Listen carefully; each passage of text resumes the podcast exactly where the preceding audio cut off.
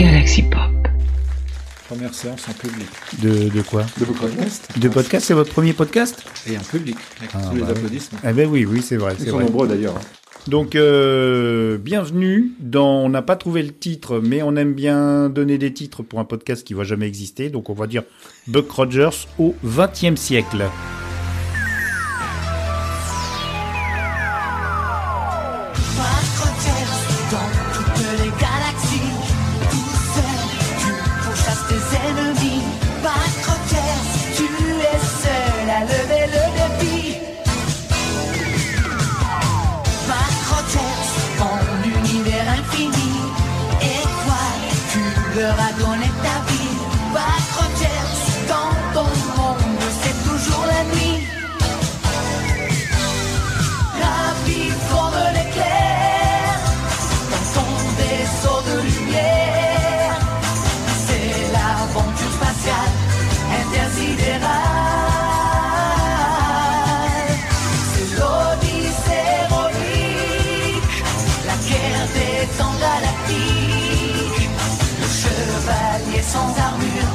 Des temps futurs. Mark Rogers, toi tout seul dans ta poussée, tu vas dans l'espace en justicier. Mark Rogers, dans les mystères de la voie lactée.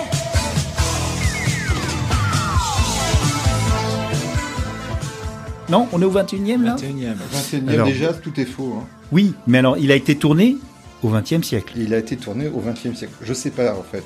Si. Je, c'est- sais pas, j'ai dormi. Non, c'est pas toi. Alors, alors je suis Dany et nous avons euh, les dieux geeks. Dieux geeks, euh, les gars qui en connaissent plus que, que tout le monde que je connais. Et donc, euh, Ouais. est-ce qu'ils ont des, des, des surnoms ou des pseudos qui veulent... Dran. C'est Dran pour Dranacosaur. Dranacosaur. Voilà, c'est ça. Et toi, tu es No dance. Nodens. Oui. Nodens parce que tu danses pas ou... No dance parce que effectivement, euh, c'est euh, c'est plein de références. Oula, ouais, donc je vous avais dit, c'est des dieux geeks qui sont bourrés de références, ça va être très compliqué de, de, de calmer le jeu. Parce que ça va partir, ça va partir partout, ça va partir partout, partout dans l'espace. Ou pas, oui c'est vrai. C'est vrai qu'on tourne quand même beaucoup autour de la planète Terre quand même. Oui, là, oui, oui, on y revient. Bah, Après il- 500 ans d'errance, car nous allons parler, bien sûr, je l'ai dit, Buck Rogers. Buck Rogers. oui. Buck Rogers. Mais avant, parce que nous, on est comme euh, mon ami, ils le connaissent, ils le connaissent pas, alors c'est pour ça que je parle tout seul. Mon ami Chris Yukigami, qui, euh, qui donc fait des podcasts alcoolisés. Donc on va essayer aussi, mais pas avec du Jack Daniels. Alors c'est quoi ça, euh, No Dance? Ça, Toi, euh, tu connais mieux le une whisky. bonne petite souris qui est sympathique. C'est un Timoros euh, Beastie. C'est effectivement un blind malt Scotch whisky qui est vraiment d'un assemblage vraiment super sympa. Assez, assez fort d'ailleurs, je me rappelle bien. Et plutôt, plutôt... Mais on va le goûter hein, parce que je Ouais, me rappelle Allez, plus trop. c'est hein. parti. Voilà. Donc, euh, une petite larme, parce qu'il y en a qui conduisent après. Faut pas qu'ils boivent trop. Voilà. Parce que boire ou conduire, Et ben, on a choisi. voilà. On veut pas mourir. voilà, donc euh, bien sûr, il y a des choses qui seront coupées au montage. Alors, ce podcast est, est un hommage à Galactifrac et également à Star Trek pour les nuls, deux podcasts formidables qui vous apprennent tout sur les séries, donc Star Trek, là il y, a- il y a de la matière, et Galactica aussi avec Dravenrock et, et Kikrine. Donc mes dieux geeks ne connaissent pas encore ces podcasts. Vous- en écoutez les podcasts? J'écoute les tiens, principalement. Ouais, mais non, mais non, mais c'est gentil. Bah oui, bah, c'est les meilleurs. Non, mais, non, mais les miens sont faits aussi pour vous donner envie d'écouter d'autres podcasts que les miens, donc j'ai raté ma mission. Non, j'en écoute pas forcément beaucoup en fait. Ouais. Personnellement, c'est parce que j'ai pas forcément le temps et que, et que je suis pas souvent dans ma voiture pour faire ça, ou dans le train, puisque je suis plus à la maison. Ouais. Voilà. Ouais, et puis euh, t'écoutes beaucoup de musique aussi. Voilà. Ouais, voilà. Voilà. Moi, je fais des elliptiques, euh, je vais pas écouter un podcast, ça manque de rythme. Le popcast, pourtant, popcast, euh, t'as dit popcast. Ouais. Parce que j'écoute- de la pop. Ouais, ouais. Donc, euh, ouais. Mais il y a, y a pas mal de podcasts sur la musique. Mais c'est pas le sujet du jour, mais bon, c'est vrai que c'est pas mal quand on a sa playlist. Alors, donc, nous, aujourd'hui, nous, nous allons parler d'une série aussi. D'une série, on va le dire, on- ça, ça a été pour notre enfance, la mienne en tout cas. Bah, disons, disons que oui, j'en avais un grand souvenir avec euh, Battlestar Galactica, qui était euh, du même producteur d'ailleurs. Eh oui, ça a été fait euh, dans la foulée. Dans la foulée, Dans la à fait. foulée. J'avais le meilleur souvenir de Battlestar Galactica en fait. Pour... Le, le- le film qui était sorti en Europe, donc Oui. ouais. Ouais. Donc un petit vite fait. Alors il y a, y a quelqu'un qui, qui qui va parler du de, de l'histoire du personnage. Et moi, je dirais un tout petit mot après pour euh, parler un petit peu de. Parce que c'est un personnage intéressant, même si la série, bon ben, c'est dur à regarder, ça pique les yeux, ça, ça fait saigner les oreilles, mais c'est quand même un personnage intéressant. Donc, euh, vas-y, je je t'en prie. Bon, bah, si tu veux, en fait, euh, Anthony Rogers, donc, euh, dans un premier temps, puisqu'avant qu'il soit Buck, euh, William Buck, c'était Anthony. Comment? Anthony, oui, c'était son premier prénom, en fait, euh, Buck Rogers. Dans les, bien sûr, tout ça, on parle bien sûr de 1928 à peu près, donc euh, la, Oh. la date de sa naissance. D'accord. Voilà, c'est un héros de pulp euh, classique, hein, sorti dans les euh, magazines pulp de l'époque, euh, comme euh, Amazing Stories, en fait. Et, euh, Astounding Astounding euh, oui, c'est ça. euh, non, mais je crois que pour le coup, c'était Amazing. C'est Amazing, d'accord. C'est amazing, mais effectivement, c'est la même chose. hein. On était sur des, des petits fanzines qui étaient euh, pas chers, dans un papier de mauvaise qualité, et qui étaient euh, sur des petites histoires en général. Voilà, par des, c'était- c'était payé à la lettre, en gros. Ah oui. oui, c'était pas. Bah, et c'était quand même, le, le- pour le coup, effectivement, le premier héros, quand même, de science-fiction équipé euh, de l'arsenal classique du héros de SF, c'est-à-dire euh, le pistolet laser, les rétrofusées. Il y en avait pas avant, tu crois? Bah, il y en a déjà, on va dire, à partir de Jules Verne. Ah oui. si, si tu veux, euh, à partir du moment où on explorait sur la Lune. Mais je veux dire, le côté effectivement héroïque avec, euh, avec son, son Flamboyant. pistolet flamboyant, pistolet laser volant. euh, non, il n'y en a pas beaucoup avant en fait. C'est Ouais. vraiment un des premiers, premiers archétypes en fait de, de- vraiment de, de- de ce type de héros pulp. Euh, Il y a eu plein d'héros pulp euh, à l'époque. On se spécialisait. hein. On avait Tarzan quand même un peu avant qui était sorti, Oui. qui était Oui, typiquement le, le La fantaisie, ouais, beaucoup de fantaisie effectivement. Mais euh, pour la SF, euh, on était vraiment sur un personnage très précurseur avec les Et Empires John- galactiques. John. Carter, ça date de quand, ton avis? Alors John Carter, c'est avant. C'est avant, hein, donc c'était quand même un petit peu. C'est avant, mais John Carter, c'est presque un héros, euh, j'allais dire, euh, victorien, quoi. C'est un côté. euh, Oui, il sort de la guerre de sécession. Oh, j'ai topé mon micro, désolé. Il, il sort de la guerre de sécession, il s'endort, pareil. Il est John Carter, il, il a un petit peu la démarche à la Buck Rogers, sauf qu'il va pas dans le temps, il va dans l'espace. En fait, oui, il y a un portail vers Mars, et effectivement, il se retrouve sur Mars, confronté à une civilisation qu'il ne connaît pas, qu'il ne comprend pas, et, et il va en devenir effectivement le héros. Ah, on peut dire ça, ça aurait pu être une des inspirations du, de l'auteur. D'ailleurs, c'est- tu te souviens du, du nom de l'auteur de Buck? De Buck Rogers Ouais. oui, ah oui, alors là, c'est c'est Philippe Francis euh, Nolan. Nolan. Voilà, effectivement, euh, pas comme euh, effectivement le réalisateur, mais Oui, j'allais dire pas de la famille, parce pas que de ce la serait une famille. sacrée lignée. exactement, voilà, mais qui, qui, à l'époque avait fait, euh, je crois, deux, deux courtes nouvelles hein, sur sur le personnage. Oui, le fameux Armageddon, je ne sais plus quoi. Bah, sur la date en fait 2419, si je me rappelle bien, AD. Voilà. On bouge du micro. Oui, un petit c'est- peu. C'est un peu à la, c'est un peu à la bonne franquette. Hein. Voilà, il avait fait une suite après, effectivement, The Airlords of la Anne, si je me rappelle bien. Airlords- Ah oui, d'accord, c'est le titre de la Les deuxième. Seigneurs euh, des airs de Anne. D'accord, oh là là. Voilà, qui date de mars 1929 pour être exact. Westmore Observatory, calling Georgiable Chandro. Westmore Observatory. Voilà. Mais C'était un mais- mardi, non C'était un mardi, oui, c'est ça. C'était, c'était, là, c'était juste avant la crise. Ah Oui, oui, oui. C'était en octobre, non? Bah oui, je- je- Novembre, je- non, je sais plus. C'est le jeudi. 29. C'est le Octobre jeudi noir, effectivement. Ah ouais. Donc on est sur, sur un peu Donc plus. deux pulps alors, deux romans. Donc deux romans, enfin deux romans, deux nouvelles, hein, deux nouvelles effectivement publiées. Et pour le coup, en fait, c'est vraiment à partir du moment où il est sorti en comic strip. Donc euh, tout, de- tout de suite en fait en 1929, hein, toujours la même année, qu'il est devenu Buck Rogers, avec en prenant vraiment tous les archétypes vraiment du héros. hein. c'est, là qu'il a qu'il a pris euh, tout ce qu'on connaît et même son, son passé en fait, c'est-à-dire le fait qu'il était cryogénisé, etc. Voilà. Puisque oui, parce- c'est un héros cryogénisé. hein. Ah oui. Bah oui. C'est c'est un héros picard un peu. Oui, c'est ça. C'est-à-dire qu'effectivement, à l'époque, on imaginait que on pouvait euh, voyager dans le temps en se faisant, en se mettant dans un grand congélateur à partir du moment où vous étiez mis euh, à une température très très froide. Voilà, il suffit d'utiliser un micro-ondes et après vous sortiez euh, vraiment à l'aise. Mais alors je me souviens plus parce que on a vu la série, Oui. parce qu'on vient de se taper le, le pilote, euh, mais D'origine Ouais, l'origine, il est cryogénisé comment? Alors en fait, euh, normalement, si je me rappelle bien, Buck Rogers, c'était un ancien pilote, un ancien pilote de l'armée de l'air. Déjà, Il il faisait, peut-être du pilate. Hein, Le c'est- pilote aussi, mais, hein. mais c'est effectivement quelqu'un qui était plus âgé hein, déjà que le héros qu'on voit actuellement, hein, qui était un ancien, donc c'était un ancien pilote déjà. Un vétéran. Un vétéran, oui. Il est plus proche de la quarantaine que, que, que ce qu'il a dans la série, eff- effectivement.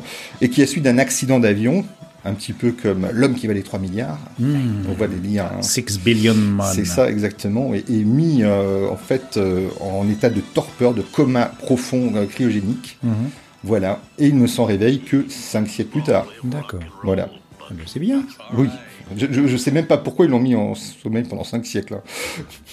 Bah, Je pense qu'ils l'ont oublié quelque part. Oui, il s'est fait oublier comme dans le film dont tu, tu parles Oui. souvent. Là, Ouais. Idiocratie. Idiocratie. C'est exactement le C'est sujet. hein. c'est le même sujet. Ah bah euh, se réveille dans un monde très différent, Oui, dans puisque le futur. Buck Rogers, euh, comme le héros de Idiocratie, est quand même une espèce de soldat américain euh, bien sympathique, assez moyen au niveau QI. Moyen partout d'ailleurs, en fait, il faut aussi une identification complète de l'américain moyen hein, de l'époque. hein. Oui, voilà, pas trop futé. Pas trop futé, euh, un peu charmeur, euh, un peu macho, euh, qui, qui effectivement euh, sortait des blagounettes euh, assez souvent, et qui est quand même un homme très valeureux, qui euh, a toutes les vertus, effectivement. Ouais, il est, il est pas fut-fut, mais il est brave. C'est ça, C'est un brave, brave. gars. C'est un brave gars. Comme dirait, euh, comment il s'appelle, Twiki là. You're Oui, my Twiki. kind of guy. Oui, you're my kind of guy. Bidi bidi bidi. On Exact. l'a pas fait encore là. On hein On a attendu fait. combien 10 minutes avant Ouais. de faire bidi bidi bidi? Hein, Dranak, un, un petit bidi Ah, Dranak. Oh, je suis sûr. Non, il a fait mieux que moi, ça c'est clair. Oui, donc bon, ben voilà. En fait, après, euh, pour le personnage euh, on- du comics, en fait, on est arrivé à, bien sûr aux premières, euh, pre- aux premières versions euh, cinématographiques, en fait, en serial, dans les années 30. En Mhm. C'est comme une série, mais au cinéma. Parce C'est qu'il n'y avait pas de télé encore, je crois. Non. Non. Bah, en fait, si. En fait, on a commencé les premières télés euh, dans les années 30, hein, euh, mais euh, avant que ça devienne effectivement quelque Populaire. chose populaire avec les diffusions, on a, ça a attendu encore quelques années, on va dire Ah ouais, quelques 15 ans. Et aux États-Unis. Et, en France aussi, hein, à l'époque aussi, dès, dès les années Ah, 30, on a fait oui. les premiers essais sur la Tour Eiffel de diffusion de, de, de- de- effectivement de programmes. Euh, mais euh, c'est- c'est c'est vrai qu'il faudra attendre encore très longtemps. Mm. Et c'est vrai que les sérioles, c'était bah, au cinéma. Quoi. Et je crois qu'il y a eu 12 épisodes à l'époque. En tout cas, moi, je, je pense que c'est un petit peu la- une partie de l'avenir du cinéma, c'est euh, le retour au serial, c'est-à-dire que les gens pourraient goûter à certaines séries de qualité Oui, en salle, avec un abonnement approprié. Je sais que ça, ça choque les gens, mais moi, je me vois bien, par exemple, une saison de Game of Thrones, de prendre un pass UGC pour la saison de Game of Thrones et, et- et aller toutes les semaines voir mon épisode. Sortir de chez soi? Oui. Ah oui. Oui, sortir de chez soi. Bah ouais, c'est un peu ça le, le cinéma, le spectacle en grand écran. euh. oui, c'est un, c'est un tout petit peu le problème, c'est que euh, aujourd'hui, on bouffe de la série très rapidement, en fait, hein, chez soi, allongé sur le canapé. Et on oublie le partage de l'émotion qu'on pouvait avoir dans le serial. Il faut s'imaginer qu'à l'époque, euh, effectivement, les gamins se pressaient, c'était l'économie de la semaine, ça valait pas très cher, mais fallait quand même effectivement économiser pour pouvoir voir l'épisode. Euh, c'est des épisodes qui souvent effectivement étaient diffusés un par semaine. Hein. C'était pas non C'est plus, ça, oui, ouais, voilà, ouais. c'était, euh, mais au cinéma. Moi, je me souviens, j'ai payé. Enfin, oui, si j'ai payé 11 francs pour Mmh. voir Buck Rogers au 25e siècle. Je m'en souviens encore. Converti en euros. Oh là là, oui, mais de l'époque, euh, t'es marrant, toi. Ouais. Oui, alors là, 11 francs en 1900, je crois qu'il est sorti en France. euh, D'un euro cinquante. le Buck Rogers, la série, euh, le reboot du serial, en fait. Hein, c'est un reboot, en fait, puisque. Exactement. Ouais, ouais. En fait, oui, on est sur le reboot, pardon, le reboot euh, dans les euh, dans les années fin des années 70, en fait, de, du serial d'origine, un serial qui a quand même énormément influencé le cinéma de, de enfin, tout ce qu'on peut connaître en space opéra. Je veux dire, quelque part, ça a influencé aussi bien Star Trek que Star Wars Et, et, et, avec le même acteur, Flash Gordon, et Flash Gordon, bien sûr. qui est arrivé après. Tout à fait, Eh oui. tout à fait. Flash Gordon est arrivé après, et c'est le même acteur, Buster euh, Crabbe, Oui, comme le crabe, comme le crâne. qui a joué les deux rôles. C'est marrant. Ouais, oui, oui, tout à fait. Il était, pas mal d'ailleurs. Oui, oui. J'ai regardé un peu, vous pouvez regarder le serial euh, sur YouTube dans, dans des extraits en la version originale. Donc c'est- dans son jus, hein, c'est quasi du Méliès. hein. Mais euh, Ce qui est marrant, c'est qu'il y a quelqu'un qui a repris le truc en le colorisant façon un peu dessin animé, euh, art déco. Un, un- un petit peu comme ce qu'avait fait effectivement Moroder euh, sur oui, euh, le tout à fait. Metropolis. en fait. Sur, Mi- ouais, sur Metropolis, et justement, bon, c'est bizarre, hein, ça aplanit, mais d'un côté, ça efface certaines euh, imperfections. Euh, mais bon, euh, c'est oui, la maquette, tout ça, ça- bon, Non, c'est fun quand même, c'est effectivement. fun. ouais. Mais en fait, voilà, alors c'est vrai que moi, personne, à- à- moi personnellement, j'adore effectivement Flash Gordon. Je suis plus Oui. Flash Gordon que Buck Rogers. Mais alors la version avec la musique de Queen, là, Ah bah, un petit peu, euh, un petit peu paillette et tout ça? Ouais, je suis fan de Queen. mais, mais, mais même la version d'origine, euh, effectivement, et puis euh, mais même au niveau du, du comic strip, j'ai préféré Flash Gordon. Ah oui, mais le comic strip, c'était Alex Raymond, là. C'était Oui. euh, une grande pointure du, du, du- du Exactement, ouais. exactement. Je crois pas que, que Buck Rogers avait un aussi bon dessinateur. Et puis surtout, il n'a pas eu beaucoup, beaucoup après de rediffusion en comics. euh, Enfin, ça s'est Ah arrêté oui. très vite. euh, C'est vrai que Flash Gordon, c'est resté longtemps. Exactement, Tandis que, alors, Buck Rogers, d'après ce que je sais, il y a quand même eu des feuilletons radiophoniques. tout à fait. Et un, un autre fait intéressant aussi, c'est que un des, fi- un des films ou des céréales, euh, la série télé était Oui. enregistrée en direct, comme une pièce de théâtre. Vous imaginez euh, Ah oui, j'imagine très bien. ça se faisait beaucoup quand ouais, même. C'est dans les années 40. Bah, là, je, je saute ton, ton truc, je suis désolé. Bah non, je pense que j'en avais, avais parlé. J'avais parlé du Euh, de- du céréal, mais pas encore de la série télé. Ah, de la série télé. hein. Ouais. Alors franchement, là pour le, pour le coup, je la connais pas la série télé. Eh ben, c'était dans les années 40. Ouais. Et euh, ils ont fait, donc là, la télé commençait son essor. Et ils ont fait effectivement une série télé, mais alors là, dis donc, c'était quelque chose, parce qu'enregistrer en live, t'imagines, euh, Ah c'est oui. au théâtre ce soir, vous imaginez C'est ça. Oui, mais alors pour le coup, c'est assez commun dans, le, dans- à la télé à ce moment-là, puisque on prend par exemple Doctor Who. Euh, typiquement, c'était tourné de la même façon la première saison. En fait, Et pourtant, hein. c'était beaucoup plus tard, c'était dans les années 60. Mais c'était beaucoup plus tard. hein. Ouais, Puis on était, en, 64. vi- on était en vidéo, on commençait sur les prémices de la vidéo, et Oui. c'était c'était c'était le cas. Chapeau le monde de cuir était tourné aussi. Comme Non. Ah si, les premières les premiers épisodes, euh, En noir et effectivement, blanc. Ah oui, en, c'est en noir et blanc, et, et d'ailleurs on les a pas parce qu'ils ont été effacés sur. euh, Il y a certains épisodes qui sont perdus, mais alors, par contre, je crois que Chapeau monobotte de cuir, ouais, tu trouves quand même, hein, euh, Non. du- de la Allez. première saison. Non, non, non, là, tu peux pas trouver la première saison. Toute la première saison Parce que Ouais. la BBC n'avait pas eu l'idée de les conserver. Ouais. Donc ils réutilisaient les bandes pour euh, enregistrer autre chose. Oui, Donc en fait, si je comprends bien, la, la première saison qu'on nous vend dans les coffrets, parce que ça, ça- c'est pas la vraie première saison. Pas l'intégralité. oui, quand on dit euh, la première saison avec euh, c'est quoi, Eleanor, Oui. Eleanor Blackmore. Oui, c'est ça, Eleanor Baltimore. Euh, Eleanor Blackmore, eh ben, elle est- elle n'est pas effectivement la première héroïne avec Steed. Ah, mais alors là, on en apprend là aujourd'hui. Mais Alors là, non, je suis épaté. Je vous avais dit, pourquoi, ça s'appelle, pourquoi ça s'appelle The Avenger? Parce qu'elle va. Parce Alors, attends, Draconosaure. euh, Rex. Euh, Je rappelle qu'à l'origine, euh, John Steed n'était pas le personnage principal, c'était un personnage secondaire dans la saison 1 qui est devenu le personnage principal au- sur la, à partir de la saison 2. Au départ, c'était deux hommes qui jouaient dans Avengers.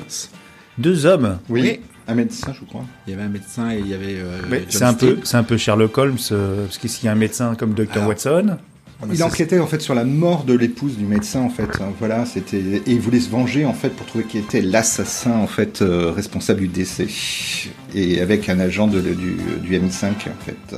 Alors, ça, c'est fascinant parce que j'avais, mais jamais entendu parler de l'histoire des Avengers. Pourtant, on en a vu des reportages là-dessus. hein. Comment vous avez su tout ça? Lecture dans les magazines, dans la presse. euh, Ouais. Je me souviens plus trop, mais voilà, j'avais ça en tête. Ouais. Ouais, oui, et puis le énorme dossier que j'avais, le bouquin sur euh, les je sais pas, une boîte de cuir qui avait été édité aux nouvelle édition Oswald euh, Néo il y a dans les années 90 et c'était vraiment la bible sur euh, Ah ouais. Donc, ça. eh, chers amis, si vous voulez faire un podcast sur des séries télé, il faut lire des livres. Dravenrock l'a très bien fait. Puis alors, j'imagine aussi euh, Sissi Imperator pour euh, Star Trek pour les nuls. Il faut lire, il faut lire, il faut lire parce que euh, c'est pas dans les YouTube ou euh, tout ça que tu trouves ça. hein.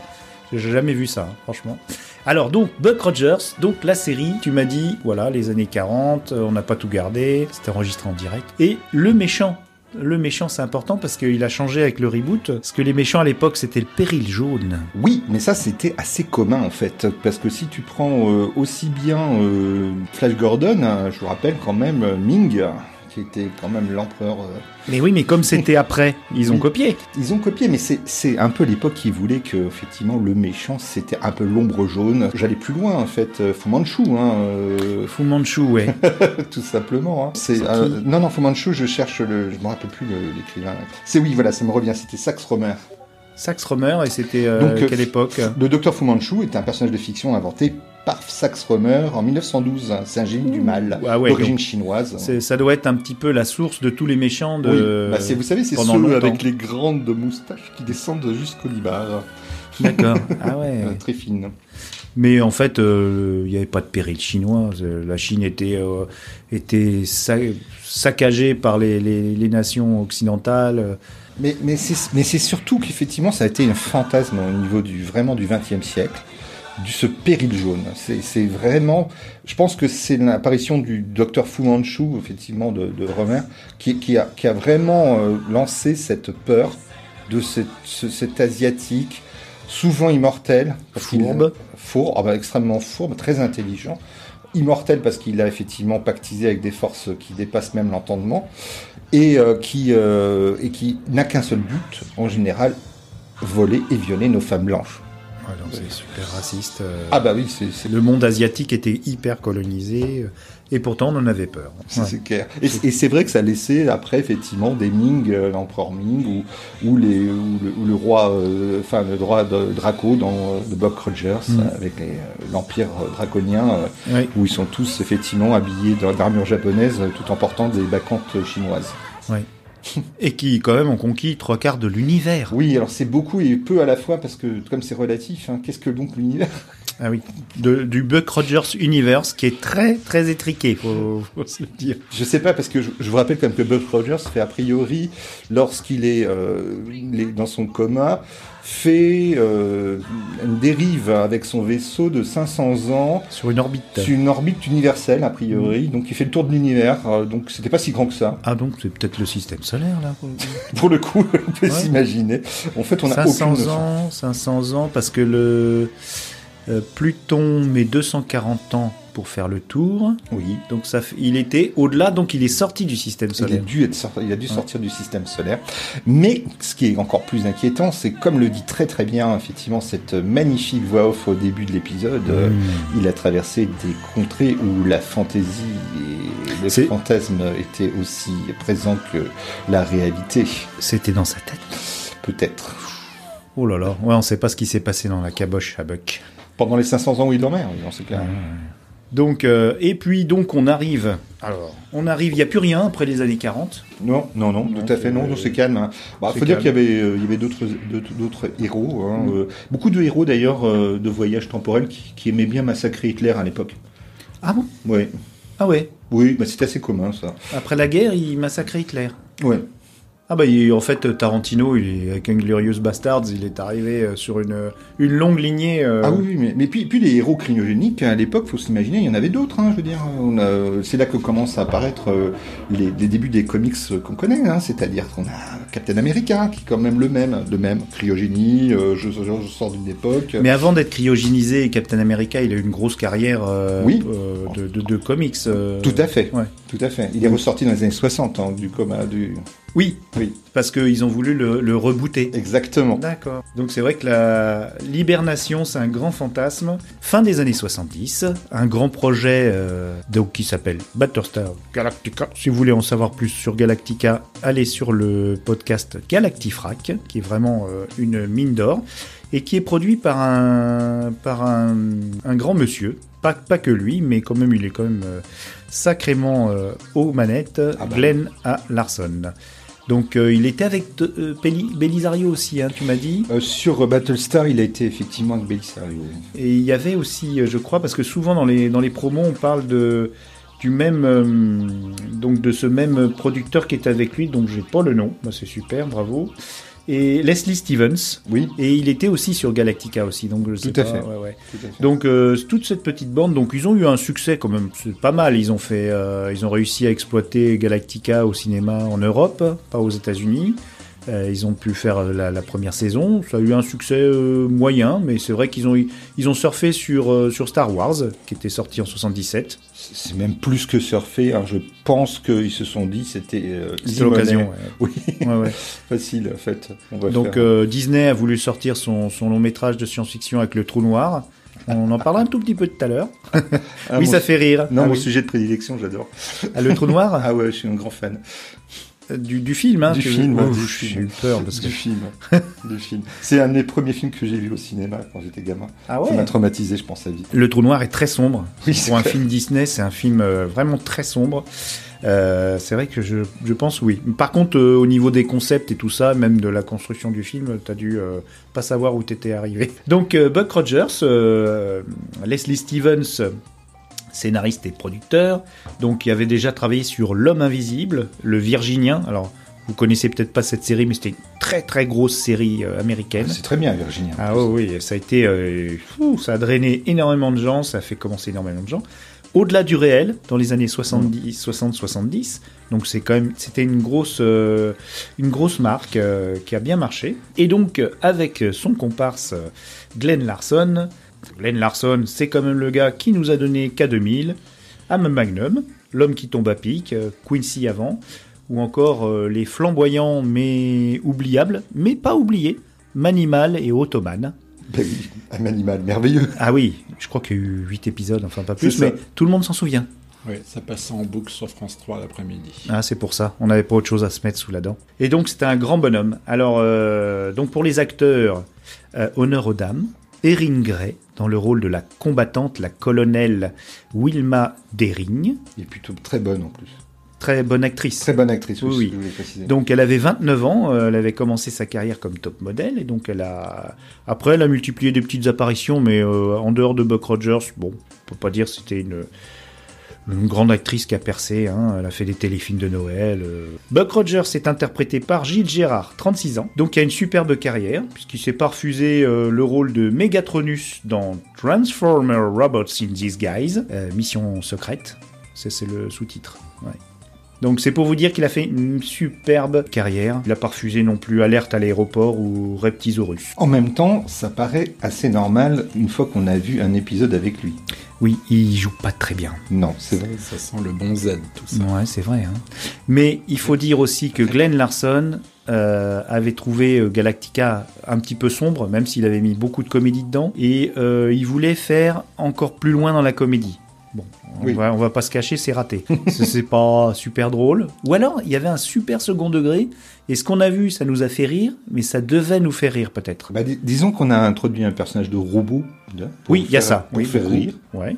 Qui, est pas, qui est pas drôle au final. Qui est pas super drôle, mais qui a quelques blagounettes. Ouais, ouais. Voilà. Mais euh, alors oui, peut-être Ben. que pour l'époque, effectivement, ça devait être drôle aussi. Il faut se dire Mm. aussi, il faut se mettre. Et puis je pense aussi le caractère un peu détaché, un peu dragueur, un peu beau, on va le dire, de Buck Rogers, hein, qui devait faire rire un peu gras.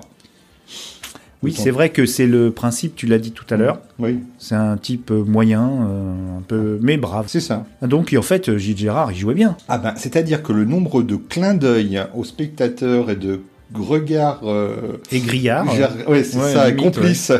Vous avez vu là cette blague? C'était, c'est assez impressionnant quand même. Donc euh, tout ça, c'est normal puisque euh, Larson voulait un Burt Reynolds in outer space, une sorte de héros un peu, un peu croquignolet euh, dans l'espace. Dans le casting, il y a pas mal de gens. Alors nous, on a vu que le que le pilote, mais vous vous souvenez peut-être pas que que dans un épisode, on a retrouvé quand même Jamie Lee Curtis. Je vous avais envoyé la petite Oui, vidéo. tout à fait. un épisode qui est censément inspiré des Misérables. Et oui, de Victor Hugo. Et oui, il y a des épisodes avec des références, hein, mais bon, personne l'a vu, hein, honnêtement. Mais pourtant, Buck Rogers change son nom dans l'épisode pour des Mm. raisons diverses, des péripéties, et se fait appeler euh, Jean Valjean. Jean Valjean. Yes. Jean Valjean.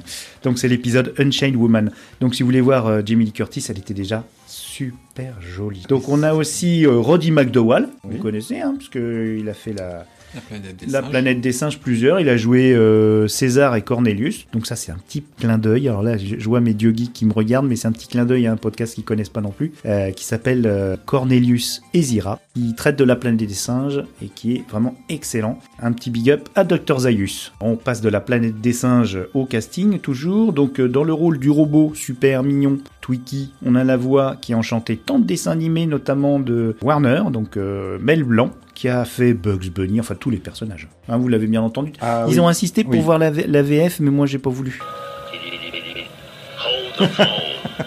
du coup, euh, ils ont pu voir la, ils ont pu entendre la voix de Mel Blanc.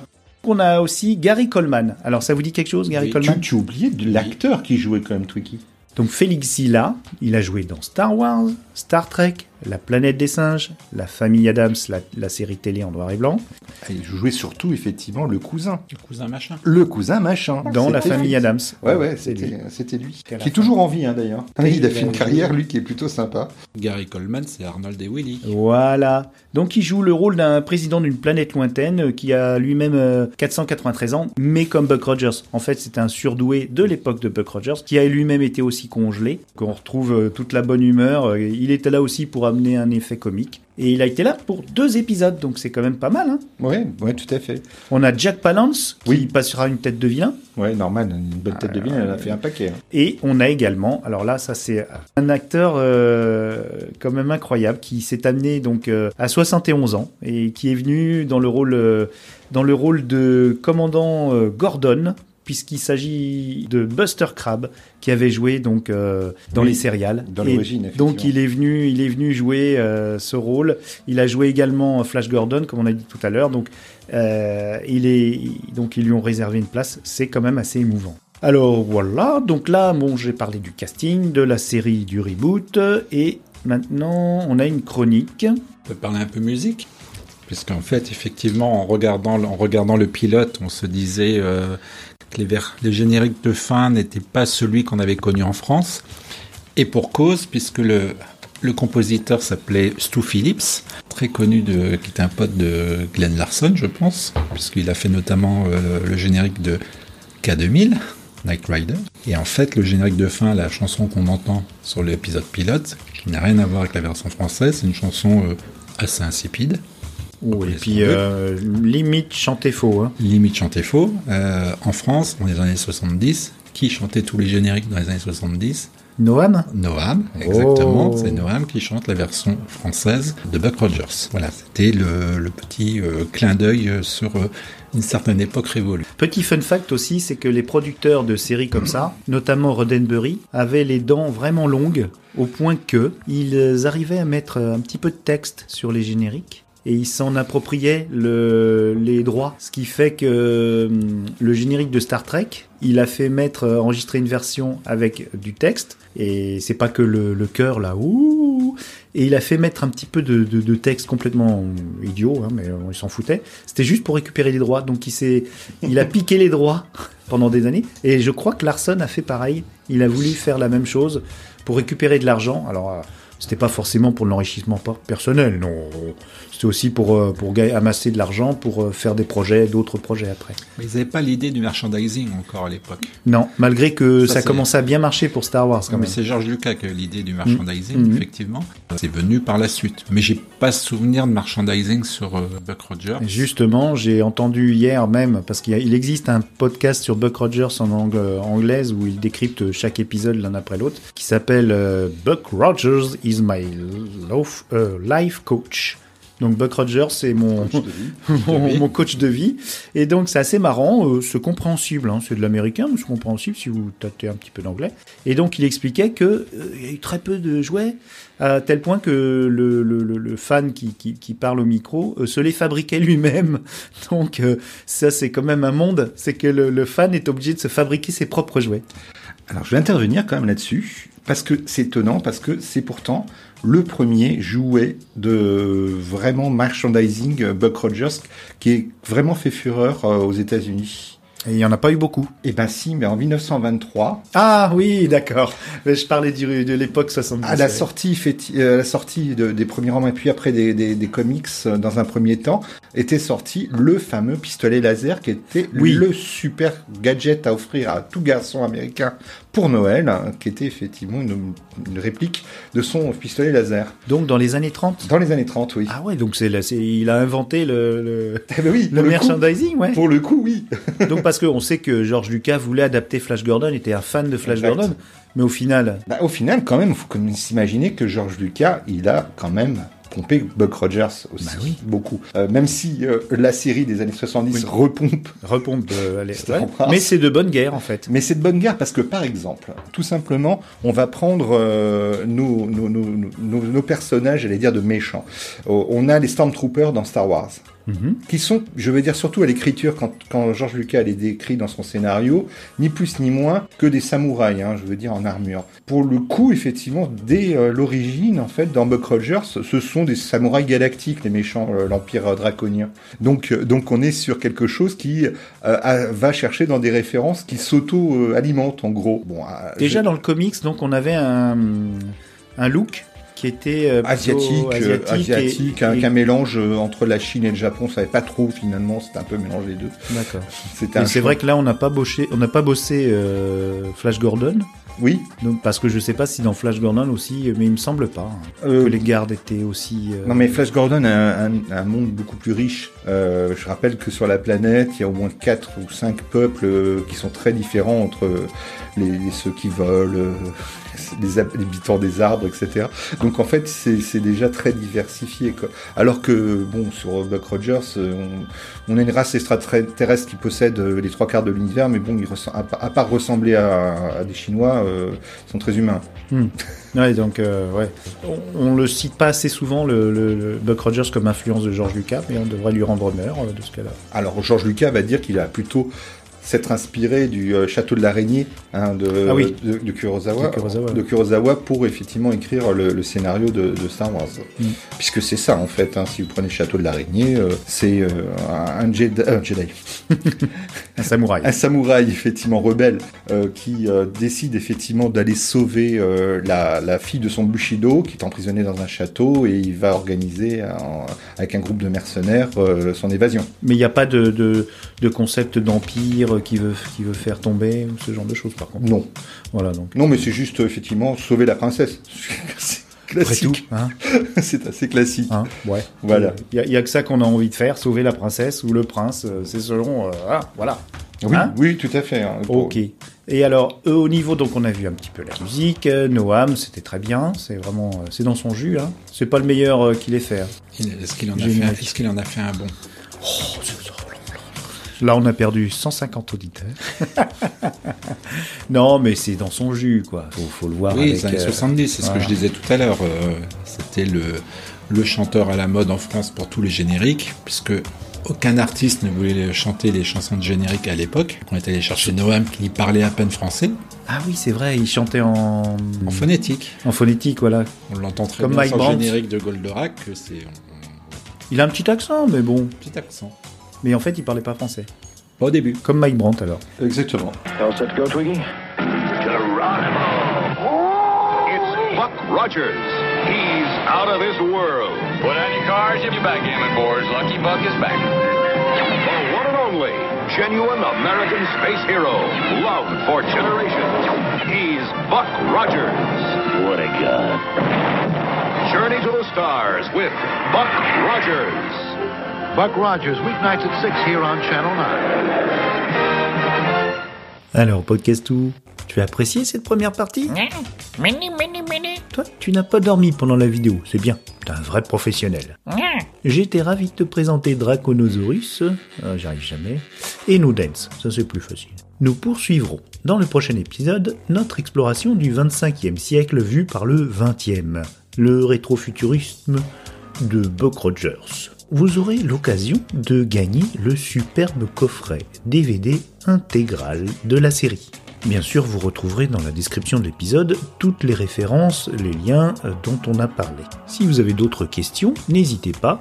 Vous y trouverez également le mail, les liens Instagram et Facebook pour nous contacter. Il ne semble pas exister de fandom Buck Rogers en France. Donc euh, personne a priori à choquer par nos propos, parfois un petit peu amusé par le kitsch de la série. Une petite question? Allez, un petit jeu quand même. Je vais vous faire gagner quelque chose, j'ai un super artbook de science-fiction. Alors la question pour cet épisode, vous répondez hein, sur les, moyens dont je vous ai parlé juste, avant. La question, quel est le titre de l'épisode dans lequel joue Jamie Lee Curtis? Le premier qui shoot a gagné. Alors à très bientôt pour la suite de nos aventures interstellaires. Podcast ou arrête de tripoter les boutons là.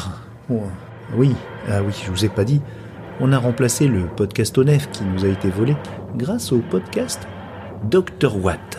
Ils nous ont donné, enfin, disons que ils ne le savent pas encore, mais on a récupéré les plans d'un Tardis, le vaisseau du Docteur Who. Sauf qu'on on n'avait pas toutes les feuilles du plan, donc on a construit quelque chose qu'on pourrait appeler plutôt un retardis. Ça voyage dans le temps et l'espace, mais avec beaucoup de retard. En tout cas, écoutez Dr Watt, ils vont vous communiquer l'envie avec leur bonne humeur de regarder les épisodes de la série Doctor Who. Ça y est, podcast tout, on est prêt? Bon, on part pas trop loin, hein. On sait jamais. On pourrait se faire congeler. The year is 1987, and NASA launches the last of America's deep space probes. In a freak mishap, Ranger 3 and its pilot, Captain William Buck Rogers, are blown out of their trajectory into an orbit which freezes his life support systems and returns Buck Rogers to Earth 500 years later.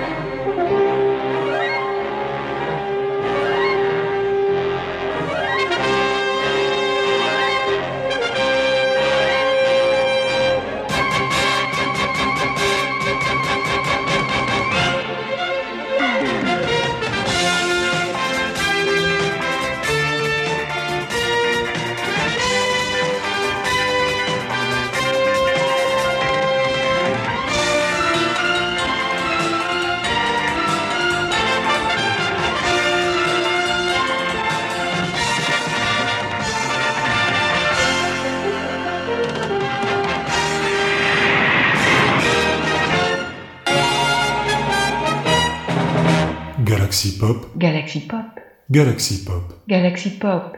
Wow. Galaxy Pop.